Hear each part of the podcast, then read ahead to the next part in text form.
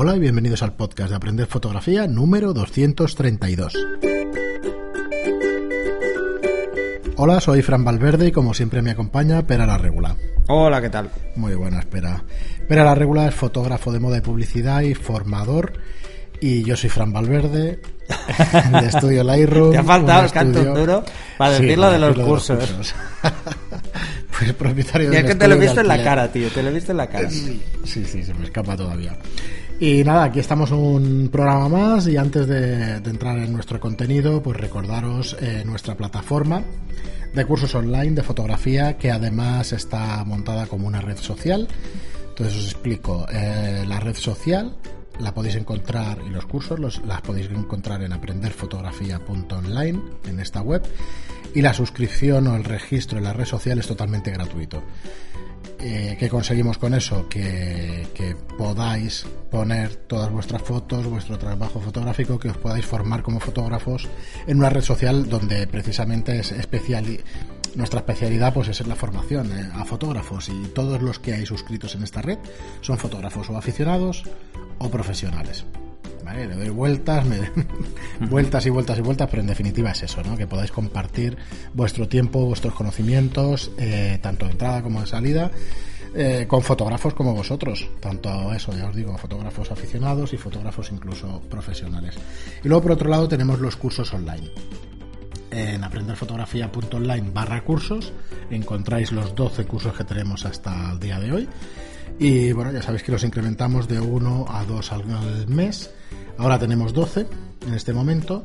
Tenemos el curso de composición la primera parte del cur- curso de composición de dos partes. Tenemos el de fotografía de desnudo artístico el de boudoir el de retrato de carácter el de flash de zapata, el de cómo montar tu propio estudio fotográfico, el marketing, el de marketing para fotógrafos, el de gestión de modelos, el de iluminación en estudio básico, el de Adobe Lightroom y el de iniciación a la fotografía digital y el práctico de, fotografía digital. Y os decimos que cada mes pues incrementando entre uno y dos cursos al mes. Eh, los cursos son 10 lecciones cada uno, son una media de entre 3 y 4 horas por curso unas lecciones de 20 minutos a media hora y una suscripción de 10 euros al mes. Eh, esta suscripción te da derecho a ver las veces que queráis todos los cursos de, de la plataforma. Y nada, sin más, intento hacerlo cada vez más corto y creo que cada vez me sale más largo, pero bueno. Disculpad por el, por el tostón, pero ya sabéis que, que, bueno, que nos interesa mucho que estéis ahí, que estéis con las novedades y que podáis participar en esta red social y que nos conozcáis. Entonces, echarle un vistazo a los cursos que realmente están bien, echarle un vistazo a la red social y registraros que es totalmente gratuito. Y hoy queríamos ir con un tema que hemos tocado, que nos han preguntado en Telegram, que están tocando en los foros de, de la red social, y es la, la fotografía en condiciones de poca luz y la baja velocidad de obturación y cómo lo podemos suplir con el flash. Entonces, Bueno, para mí es ¿cómo un tema- jugar, cómo o jugar con el flash cuando hay poca luz ambiente? Con lo cual hemos de bajar la velocidad de obturación. Para que- Eh, a ver, no, no es que tengamos que hacerlo. A ver, Hay una diferencia fundamental en hacerlo y no hacerlo. Por ejemplo, si resulta que tenemos el primer plano más oscuro que el fondo, es importante saber jugar con la velocidad de obturación y hasta cuál es el límite. Eh, os pongo un ejemplo. Imaginar que detrás hay un, está la ciudad y está la persona en primer plano y tenemos todas las luces de la ciudad de fondo. Si nosotros utilizamos el flash con una sincronización normal, o sea, Sí. estamos disparando entre 1.60 en ISO 100, imaginaros, 1.60 entre 1.60 y 1.200 y disparamos, ¿qué va a pasar? Vamos a ver a la persona perfectamente iluminada, pero el fondo será negro, totalmente negro. ¿Para qué sirve realmente jugar con una baja velocidad de obturación? Bueno, nos vamos a aprovechar de dos cosas. Una, con la, si bajamos la obturación, lo que vamos a ver es el fondo. Vamos a captar la luz del fondo. Ajá. Y el flash nos va a ayudar a capturar, el, a congelar el primer plano. De eso se trata con la baja velocidad de obturación. O sea, no bajamos la obturación porque sí. Bajamos la obturación para captar más luz de fondo. Eh, igual hacemos eso, tanto bajar la obturación como subir el ISO, para captar esa luz de fondo que es mucho más tenue y que no la captaríamos solo por el hecho de usar el flash, porque el flash tiene mucha más luz. Entonces desaparecería y quedaría negro el fondo. Ley inversa, acordaros, ley inversa al cuadrado de la distancia. Eh, cada vez que duplicamos la distancia, pues cae el cuadrado, o sea, dos pasos menos. El flash no va a llegar nunca al fondo. Efectivamente, por distancia, sí, sí. Y no va a llegar por distancia, evidentemente. Eh, porque es una fuente de luz muy puntual, etcétera. Además, la ciudad está muy lejos. El flash no llega. Imaginaros que estáis en una montaña y de fondo tenéis el flash. O, por ejemplo, estáis en una playa, en la puesta de sol. Tenemos la luz en el fondo, que es la puesta de sol, pero el primer plano está a oscuras porque estamos de espaldas a la puesta de sol. La persona que le queremos hacer la foto está de espaldas a la puesta de sol, con lo que no recibe luz su cara. Ese sería un momento ideal para jugar con una baja obturación. Escoger, bajamos la obturación para captar el fondo y encendemos el flash para darle luz al primer plano y congelarlo. Pues salen a partir de ahí varias preguntas, o supongo que las. bueno, otra situación, os pongo varias y así. Otra situación es una discoteca. Imaginar que queréis hacer una foto en una discoteca. La discoteca solo tiene luz donde está la pista. Sí. Por la inversa, conforme nos vamos alejando de la pista, vamos perdiendo luz. Si ponemos una persona que está de espaldas a la pista, su espalda recibe la luz, pero su frente no, su frontal no. Entonces ahí jugar con una baja velocidad de obturación hará que veamos todos los colores del fondo, que es la pista, eh, todas las luces de colores de la pista de baile, y en el primer plano eh, eh, lo veremos bien porque iluminamos con el flash. Esto nos sirve en cualquier situación, en cualquiera. Pensar que si no ponemos, si no bajamos la obturación, nunca vamos a captar el fondo y siempre vamos a tener un fondo negro. Tanto es bajarla como subir el ISO. Pero claro, es mucho mejor aprovecharnos de que el flash, el destello del flash es muy corto y es capaz de congelar y bajar la obturación precisamente para captarlo. ¿Dónde está el límite? El límite está en la luz ambiente que tenga el primer plano. Si el primer plano hay luz ambiente, no, saldrá movida. Vale. ¿Vale? imaginaros, imaginaros que en el primer plano estamos en la discoteca y estamos al revés. Estamos, intentamos hacerle con una baja velocidad de obturación una persona a alguien que está de cara a la pista de baile y le van dando las luces.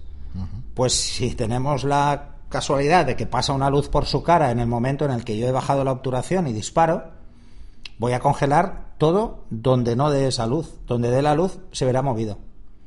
¿Mm? Porque la obturación baja, cuando hablamos de una baja velocidad de obturación, estamos hablando de de velocidades por debajo de 1.15. ¿Eh? 1.15, 1.30. ¿eh? O sea, un paso por debajo del 1.60, que es la velocidad de obturación media que utilizan la mayoría de flashes, ¿vale? Por defecto. ¿eh? Podemos escoger entre 1.60 y 1.200. En muchos casos. ¿eh? Entonces, cualquier obturación que haga que ya de por sí yo no pueda hacer una fotografía porque la persona respira, y 1.15 es eso, la persona respira y se mueve, es inevitable. Eh, si hay una luz ambiente que da en el primer plano, saldrá movida. Pero si no, si solo cuenta con la luz del flash, congelará. Vale, vale. ¿Qué pasa cuando bajamos mucho la velocidad de obturación? Pues lo que puede pasar es que el fondo que tiene la luz se vea movido, pero el primer plano siempre estará congelado. Vale, pero eso es la, siguiente pregunta. Entonces, el fondo dependerá de tu pulso, digamos, que no se vea movido, ¿no? Cuando sí, pero queda hasta bien. Vale puede quedar. Pierde, protagonismo, digamos. Bueno, y porque ya de entrada el fondo vamos a procurar que esté más desenfocado por profundidad de campo, porque está eh, quedará más desenfocado. Pero lo realmente importante en un fondo cuando hagáis una foto es que no se vea negro, porque si no queda mal. O sea, No, no, no os va a dar el mismo efecto. Hay que pensar que el flash es, el flash es un destello muy corto. En los flashes de Zapata puede estar entre 1.800 y 1.3000, 1.4000, o sea, es muy rápido. Eh, aquí hay una diferencia si trabajamos en ETTL o trabajamos en, manual. Cuando trabajamos en manual lo que hace es dividir la potencia en fracciones. Entonces, solo llena el potenciómetro, o sea, solo llena, eh, perdón, el condensador la cantidad que le hemos dicho. Pues si es un 128, pues solo un 128 avo de su capacidad es lo que va a enviar a la antorcha. Cuando trabajamos en ETTL no funciona así. Él siempre dispara toda la potencia del flash y corta por tiempo. Con lo que en ETTL suele ser más rápido los destellos que son muy cortos. ¿Vale? Si, si ya tiene mucha luz la escena y el destello es muy fino, es muy, muy pequeño, eh, va por duración. Entonces puede llegar a obturaciones de incluso un 8000. ¿Por qué? Estamos muy cerca, porque no necesita apenas luz de flash y por mil motivos, ¿vale?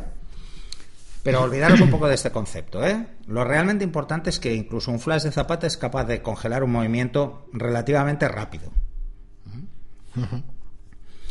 ¿Tenías preguntas sobre esto? Sí. Mm, más que sobre esto, ahondando un poquito más. O sea, eh, vale, entonces, para tener a la persona bien expuesta, sé que lo hemos explicado un montón de veces, pero entonces lo que tenemos que hacer es mirar la distancia del flash. En ETTL va de una manera distinta. A ver, en ETTL lo que vamos a hacer es compensar la exposición del flash en función de cómo sea el motivo. Si el motivo es claro, pues habrá que compensar. Imaginaros que tenéis AV o TV en la cámara y no tenéis flash, pues es lo mismo. Eh, estáis compensando porque hay estáis jugando con, con, una configuración semiautomática. Pues el ETTL es una configuración automática. Hay que decirle cuánto se desvía del gris neutro la zona que vamos a hacer la foto, teniendo en cuenta de que la, la, medición es evaluativa o promediada, no hay puntual. O sea, hay que tener en cuenta toda la escena. El ETTL descarta las luces más altas, o sea, las luces que vienen de cara, y las sombras muy densas, o sea, las ignora, no hace cálculo sobre estas zonas. Si nos viene una luz en contra, la ignora porque entiende que es un contraluz y entonces no lo tiene en cuenta para no afectar a la medición. Por eso en TTL podemos hacer contraluces más o menos bien, depende de la situación, ¿vale? Eh, ¿Cuál es la historia entonces? En ETTL, pues si vamos a hacer una foto a una cara, pues sabemos que la cara, la piel caucásica, refleja más dos tercios por encima del gris neutro, pues habrá que compensar en más dos tercios o más uno. Haya la luz que haya ambiente. Haya la luz ambiente que haya. Vamos a compensar la exposición del flash. Eh, porque el ETTL ya tendrá en cuenta la suma de luces, ya lo hará en función de la cantidad de luz ambiente que hay. Si lo hacemos en manual es mucho más fácil. Si la persona está a un metro, pues a un metro ilumino porque no tengo suma de luces en este caso. En un sitio que esté oscuro. Si la persona está a a un metro, pues el flash tiene que llegar a un metro a la apertura que haya escogido. Eh, eh, podéis hacer la prueba en manual y en ETTL, ¿eh? os va a funcionar exactamente igual porque estamos hablando de una situación en la que no hay suma de luces, es decir, le hacemos fotos a una persona que no recibe otra luz. Y como no hay suma de luces, hay que poner a la persona a la distancia que marque el flash. Ya está, ya está, en manual. Y en ETTL, pues bueno, pues que se ponga. Que si nos da, en ese caso, si nos da un efecto Pero hay que compensar, ¿eh? o sea, la diferencia del DTL es que hay que compensar, ¿eh? Si no compensamos, imaginaros que tenéis una persona que va de negro y ocupa la mayor parte del encuadre la ropa. Eh, ¿Qué va a pasar? Va a decir, esto no refleja luz y le va a pegar un flashazo. Eso es lo que hará el ETTL. Y si la persona va de blanco, dirá, uy, esto refleja mucha luz y va a quedarse corto. Y entonces quedará subexpuesta. Esto es lo que pasa con ETTL. Eh, en manual no, si la persona está a dos metros y le digo, oye, llega a dos metros por potencia, la fracción que yo le doy de potencia, eh, el flash me dice, llego a dos metros y pongo la persona a dos metros, que vaya de blanco, que vaya de negro, que vaya de rosa, da exactamente igual. La luz llegará a F8 o a 5.6, a lo que yo haya puesto, a dos metros. Esa es la diferencia de utilizar manual, por eso es mucho más práctico utilizar manual porque yo tengo una distancia fija y me olvido de cómo va vestida la gente y de cuál es el encuadre que yo estoy haciendo. Cosa que en ETTL no. Ojo, ¿eh? Y además funciona de forma diferente en Canon y en Nikon, el ETTL. El ETTL en, Canon está asociado al punto o puntos de enfoque. Le da más peso al punto de enfoque y en Nikon no. Es la matricial de Nikon, funciona igual, con y sin flash. Pues la evaluativa en Canon funciona igual, con y sin flash. Y le da más peso al punto de enfoque. Eh, eh, por eso hay ligeras diferencias a la hora de exponer entre con una cámara Canon o con una cámara Nikon. La mayoría de fabricantes optan por el modelo Canon o por el modelo Nikon. O sea, hay que asegurarse en cuanto a medición en NTTL. A ver, hay que decir que, a ver, tú te lo sabes de memoria y eso, pero nos pasamos que pondremos en las notas del programa el tema del artículo en el que explicas esto. Sí, que lo tenemos en la red como sí, de un montón de años, pero bueno, sigue, sigue valiéndonos. Entonces, poner varios ejemplos. Sí, las fotos no son buenas. Con ponos, bueno, pero, son bastante, Son bastante ilustrativas, porque pones plano corto, plano medio, plano más abierto. Sí, porque, porque este ejercicio está hecho en ETTL. Vale. Entonces, en ETTL la compensación va en función del encuadre. Vale, yo os pondré en la, entrada. Pero no pasa nada, no pasa nada, ¿eh? es exactamente igual en manual. Os pondré en la entrada del De hecho, en el, curso de, de Flash de Zapata Esto lo hacemos. Sí. La baja velocidad de obturación hacemos un ejemplo Sí. precisamente para captar Vale, aquí en el estudio el las luces de fondo que hay en la cocina. Efectivamente, pero en la foto, por ejemplo, el ejemplo 3 este, que está la, la foto tan provocativa y tal, ¿por qué las personas de atrás no nos han salido movidas? ¿Porque le llega la luz de flash? Bueno, porque no se mueven lo suficiente tan Vale. en primer lugar y porque no tienen ninguna otra luz que los ilumine salvo el flash. Está oscuro detrás. Si te fijas, el fondo es oscuro. Sí, sí, sí, os- Es una zona oscuro. oscura. No está la pista detrás, sino que la pista está a un lado. Vale. Eh, y el último ejemplo es un, es un movimiento rápido que el flash es capaz de, de congelar. Pero la chica está dan- dando vueltas, o sea, es capaz de congelar. Pero no es el mejor ejemplo porque se puede sacar mucho más de fondo, muchísimo más. ¿Vale?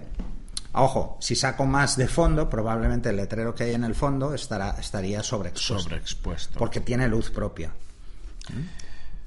Todo esto, todo esto lo que hay que hacer es practicarlo, porque es que por mucho que te... Pero es muy sencillo. Mira, os pongo un ejemplo muy fácil. Eh, lo podéis hacer en cualquier sitio prácticamente. O sea, solo tenéis que poner a una persona de espaldas a una zona que tenga luz. ¿Vale? Hacéis una foto. eh, desconectáis el flash.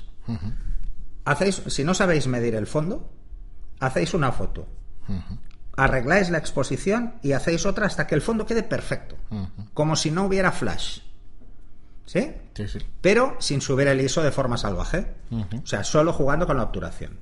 Si la persona que está en el primer plano es una silueta negra, el flash congelará todo lo que haga por mucho que hayáis bajado la obturación, Porque no le llega luz. porque no le llega luz. Si el primer plano es negro, o sea, la figura, la persona que tenéis delante se ve negra, no- hay al menos entre 5 y 6 pasos de diferencia entre el fondo y el primer plano. Ahí el flash va a congelar aunque le dé por dar, dar vueltas a la velocidad de un Fórmula 1. O sea, lo va a congelar. Eh, ya tenemos el fondo perfecto, entonces encendemos el flash, ponemos a la persona a la distancia que queramos del flash y ya está. Y disparamos. Y vamos a ver el fondo y el primer plano igual. Igual de iluminado. Claro, por contra, alguna de las esas fotos que hacemos en alguna fiesta y tal, que yo tengo algunas en la cabeza que he hecho yo. Pero el fondo, Cuando- el fondo aunque se vea movido, Sí, no tiene porque la obturación le hemos bajado mucho, no pasa nada, vamos a congelar. O sea, no os dé miedo bajar a dos segundos la obturación, no va a pasar nada. Vamos a ver, el fondo movido, pero el primer plano va a estar congelado. ¿Y por qué está congelado? Porque no le llega luz, solo le llega la del flash. Exacto. Pero ¿qué pasa? La obturación, si son dos segundos, imaginaros un, eh, un metro. ¿eh? Hacer con los brazos un metro de distancia, ¿vale? Pues el destello de flash, en esos dos segundos que es todo este tiempo que hago con los brazos un metro, solo es un par de dedos de todo. ¿Qué va a hacer? Sincronización primera cortinilla. Lanza el destello y luego sigue captando la luz del fondo. El primer plano no la puede captar porque no hay. Solo la puede ver con el flash. Si hago sincronización a segunda cortinilla, que esto es una preocupación aquí suprema, Sí. va a pasar exactamente lo mismo. Lo va a congelar igual. Lo va a congelar igual. Primero va a coger todo el fondo y luego va a meter, ¡pum!, el destello y va a captar el primer plano. Eh, ¿Se verá transparente? Que mucha gente se pregunta, ¿se verá transparente? Porque claro, está cogiendo tanto de fondo. No, porque hay como seis pasos de distancia, no, no es suficiente. ¿Vale? Hay demasiada distancia entre el primer plano y el fondo como para que se vea transparente. Sí, sí, sí. ¿Cuándo se verá transparente? Si, por ejemplo, hacemos un estroboscópico ahí, le damos n destellos de flash, entonces sí que se verá transparente. Y la persona se mueve mientras dispara, Claro. que esa es otra. Eso es otra. Una multiexposición, Es una multiexposición de flash. Entonces sí, porque la suma de todos los flashes Claro, es el efecto total. fantasma, digamos. Sí, entonces tendréis el efecto fantasma este, ¿no? Entonces esto es tremendamente útil eh, cuando estéis en sitios cerrados donde, por ejemplo, la barra de un bar, las barras tienen una luz chulísima, sobre todo de los, de los bares así, eh, tipo sala de fiestas y tal, suelen ser unas barras muy chulas. Y claro, si hacéis una foto de alguien que está en la barra y disparáis con el flash, está de espaldas a la barra, eh, la persona se ve muy bien, pero la barra no tiene luz, no tiene nada y se ve feo. se- Sí, sí, sí. Podría estar ahí o podría estar en el pasillo. No hemos captado nada de la luz ambiente que hay en el fondo. Pues hay que exponer para el fondo y iluminar el primer plano con el flash. Y por lo que estoy viendo aquí, ¿qué diafragma puedes A ver, aconsejar? es importante- ¿Depende de la situación o...? Claro, depende de la profundidad que tú quieras obtener, pero es interesante jugar con, con, Con aperturas medias. No desenfocar demasiado el fondo. No desenfocar demasiado. ¿Vale? Yo normalmente cuando hago alguna foto así suelo Sí, disparar estoy 5 viendo 6. 5-6, 6-3, 5 6, F8, depende. 6-3. Intento que el fondo no se vea muy desenfocado, porque estoy cerca además, ¿eh? Cuanto más profundidad tenga, mejor. Pero podéis usar la que queráis. La verdad es que mm, da igual. Esto va un poco a gustos, ¿eh? Si queréis desenfocar mucho el fondo, pues mira, abrís más, os, eh, os acercáis un poco más y el fondo estará muy desenfocado. Pensar que si queremos desenfocar el fondo, lo que más afecta es la distancia al motivo. Cuanto más me acerque, más desenfocar el fondo. Eso es así. El segundo parámetro es la focal. Cuanto más larga sea la focal, más desenfocar el fondo. Y lo que menos afecta es la apertura. ¿Vale? Pero esta, eh, estamos hablando de sitios pequeños, distancias cortas, donde estamos a un metro dos metros como mucho. Entonces, bueno, 5 o 6 es fácil, no lo complica demasiado. Además tendréis el efecto del flash, en, por ejemplo, en los ojos. Es impo- o sea, no veréis nunca tanta nitidez en una foto sin flash. ¿Por qué? Pues porque el flash congela incluso los párpados. El parpadeo queda congelado. Cosa que en una foto, eh, si la obturación no es muy alta, el parpadeo no lo puede congelar. Entonces esa sensación de que no, tiene- no son tan nítidos los ojos no es porque seamos unos patatas siempre enfocando, es porque parpadea. Y una persona media parpadea Claro, si bastante. quieres pillar el principio del parpadeo o el final. Sí, puedes pillar el principio y el final. Y si la obturación es muy corta, eh, lo verás borroso. Alguna de las y si la obturación es muy larga, lo congelarás y en unas lo pillarás con los ojos cerrados y en otras con los ojos abiertos. Pero, pero el movimiento está. Se ha movido el ojo. Claro, al final para, para congelar en una escena donde tenemos una iluminación media, digamos, o que le llega algo de luz al motivo, hemos de subir la velocidad de obturación para que no Sí, sea si al motivo le llega, le llega.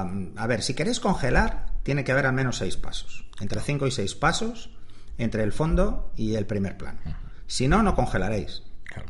No congelaréis. Es lo mismo que una fotografía de no estudio.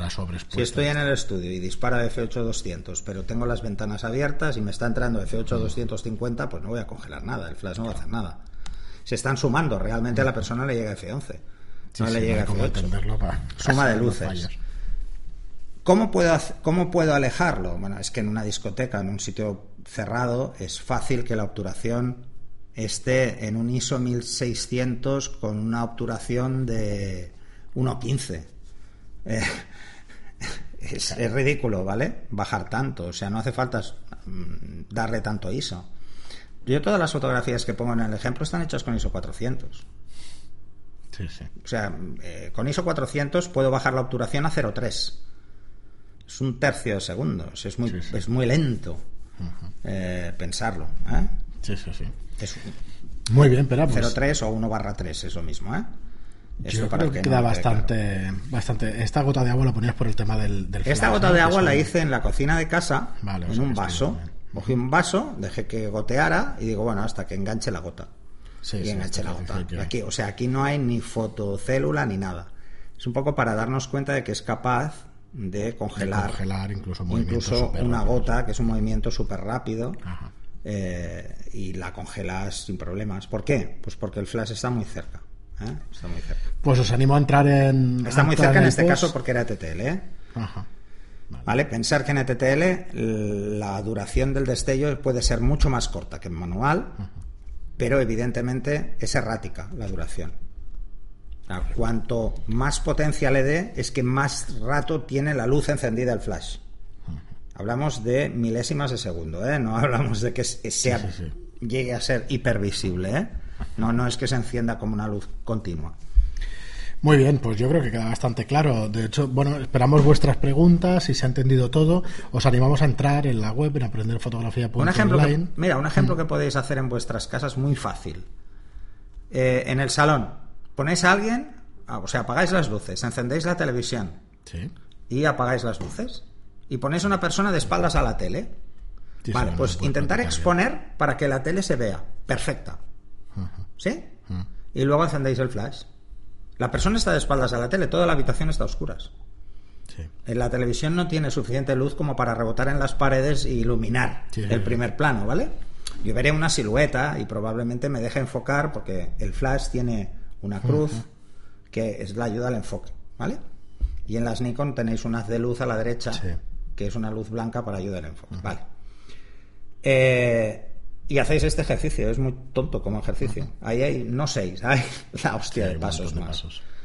Y os daréis cuenta, evidentemente no pongáis a la persona enganchada a la tele, ponerla lejos, porque si no el flash sí que va a llegar a la tele, ¿eh?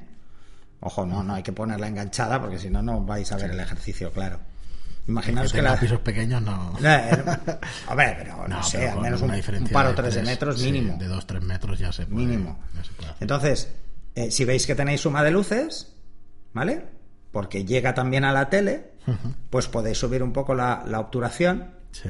para que esa suma de luces no afecte a la tele. Claro. Y ya está. Sí, sí, subir un poco la, la obturación. Y ese es el ejercicio. Si domináis eso en esa situación que es jodida porque hay poco espacio, En una discoteca. en una igual. discoteca haréis unas fotos del copón. Hostia, bueno. Mira, yo La recuerdo esto probarlo, hace. eh, me dio por ir, por acompañar a una gente a hacer fotos de discoteca. Yo todavía era ejecutivo. Y, y me apetecía esto de ir a hacer fotos por la noche y tal. Y entonces eh, yo veía que nadie hacía esto. Y digo, hostia, pero ¿por qué no lo hace nadie, no? Y empezamos a explicar cómo hacer esto. Y empezó a salir eh, esa forma de hacer las fotos, con esos colores tan vivos de fondo y tal. Joder, cambiaron radicalmente las fotos. Nadie sabía hacer esto, ¿eh? Es una chorrada, pero nadie lo tenía claro. La sensación es que el- es- te está llenando toda la escena de luz, Claro, ya pero no es verdad, no es verdad. Realmente es que el fondo tiene la luz y es solo que la tengo que captar. Esto pasa exactamente igual cuando imaginaros que estáis en la calle, eh, el fondo tiene muchísima luz de día, el fondo tiene muchísima luz. ¿Verdad que siempre os digo con el flash exponer al fondo? Sí. Porque imaginaros que la persona la tenéis debajo de una sombra de un árbol. Exponéis al fondo y el flash ilumina a la persona en primer plano para igualar. Sí, pues es exactamente lo mismo. Es lo mismo. Lo que pasa es que bajamos la obturación porque eh, el luz. fondo, la luz está baja. menos luz. Hay menos luz, es, es una luz poco potente. O sea, que no es otra espero- cosa, ¿eh? Pero a esto se le llama slow flash o flash lento. Ah, no es que el flash sea lento, es que eh, la obturación es lenta. Ajá. Pero el concepto en inglés da más al despiste y por eso lo titulé Baja Velocidad de Obturación y Flash. Muy bien, pero pues mira, para el que nos escuche en directo, digamos el día que sale el podcast, mañana estás en Parets, Sí, es verdad. que saldrá el día 8 y el Estoy 9 en Parets hablando en precisamente de un flash Ajá. del Profoto A1 Parets. Sí.